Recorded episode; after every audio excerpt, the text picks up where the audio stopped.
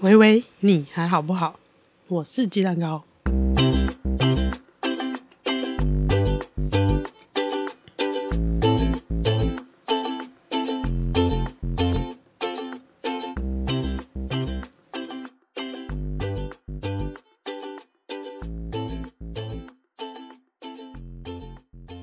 在这里，小玉好不好？我跟你聊聊一位忧郁症患者的日常。还有一些从患者角度出发，给陪伴者们的小建议。无论你是小被小郁乱入的人，让你手足无措，或者生病的就是你本人，希望这些经验分享都能够对你有些帮助。录音时间是二零二四年一月二十六号晚上十点零八分。这次很快的。讲一下我最近在练习自己煮东西、吃东西这件事情，我在适应的这个过程当中体会到的一些事，还有这些生活的日常练习，可以让我真的感觉到自己是活着的。什么意思呢？从入冬之后，当然这次的冬天没有前两个、三个冬天这么冷，也刚好我自己的治疗阶段在二零二三年有了一个比较阶段性的转变，所以这个冬天的确状况是比较持平的。即使掉下去，也没有掉得太深，但忧郁的症状还是有发生的，只是比较能够忍受了。也许是掉的程度没有那么多了，也许是我也比较习惯了，在这么多年之后开始比较习惯了，也有可能是在跟 A 小姐合作之后。智商这样四十几周下来，我能够更更有一些方法跟心情上的余裕，面对这些不舒服的状态。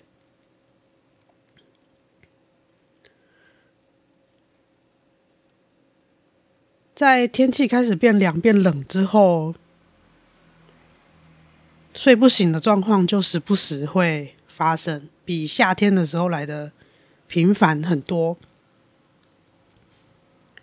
我就开始有时候无意间的会在去吃东西的时候，之前还没有自己煮，都是叫外送。慢慢有时候有精神可以，就到附近的店家去吃东西。那我住的地方很近，就有两三间不一样的牛肉汤的选择。我记得有一个下午，应该是三四点吧，那个是我那一天的第一餐。我去喝了一碗牛肉汤配白饭。那天刚好入夜之后，开始有比较凉一点，我就把照片贴给朋友，然后贴给。我弟，也就是小新的爸爸，还有那个他老婆，就是小新的妈妈。我们三个人有一个群组，这样我就难得啊，就是比较奢侈一点，吃牛肉汤就放照片。然后小新的妈妈，我们叫她阿新好了。阿新呢，就很好笑，好像当下。就说阿星已退出群组，他说我很过分，就是天气冷的时候都在 po 这些好吃的，这样很过分。但那其实是我那一天的第一餐，我只是想要表达，我终于可以下床起身，啊，讲错了，起身下床出门。走路两三分钟，去点一碗牛肉汤配白饭，然后慢慢把它吃完。我只是想要表达，我今天终于好像有一点醒着的感觉，但却让阿星有一种很羡慕 吃的很好，或者是天气冷的时候喝牛肉汤很过分的这种感觉。嗯，突然意识到，好像原来这样子的小片刻也是会会被羡慕的。反过来就是说，这一刻我的确是过得还不错的。用 A 小姐的话，就是对自己蛮好的，蛮善待自己的。所以。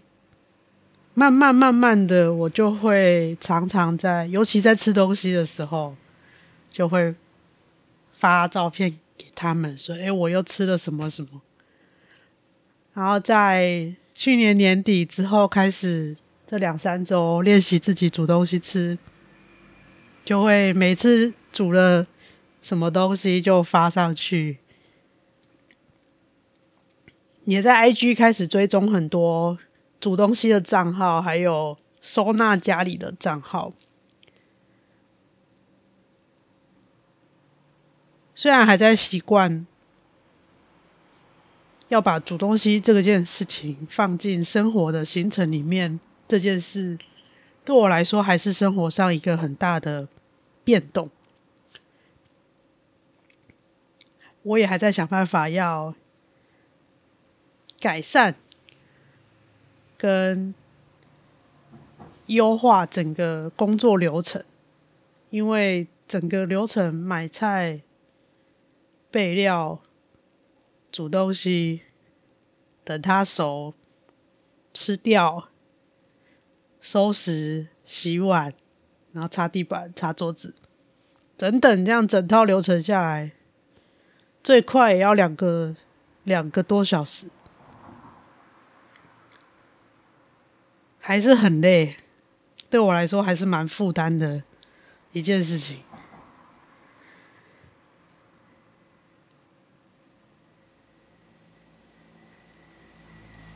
不过有一个很有趣的改变，是我的脑袋开始出现有一个新的区块，会一直在思考着各种食材的排列组合。因为煮东西对我来说，它就是一个。很科学的、很理性的过程，该什么时候放什么东西，放多少，加热多少，多少度，它就是一个很像在做实验、很有步骤的过程。那它就是在不同的时间条件去摆放不同的条件的食材，因为它有可能有不同的体积、不同的形状、不同的。性质等等，我发现我的脑袋开始会有一个区块在忙着思考这些排列组合的事情，蛮新鲜的，从来没有想过说我的脑袋思考是可以这样子运作的。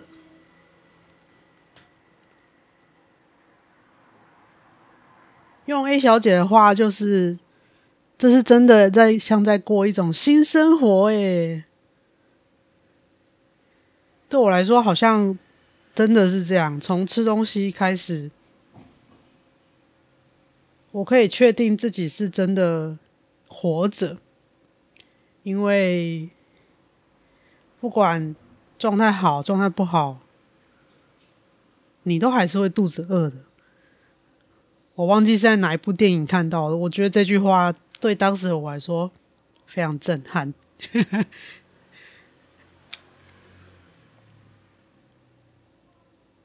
那不知道你今天吃了什么呢？我今天早餐吃了酱烧肉片烤饭团，跟炖饭，酱烧牛肉炖饭，因为。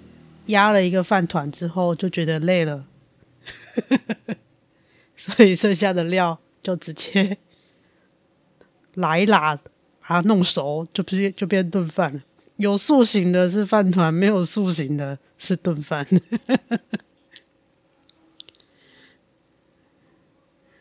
好像在这种时候，就会知道自己是有一点能力做一点事，而且对我来说是照顾自己这件事的一种延伸。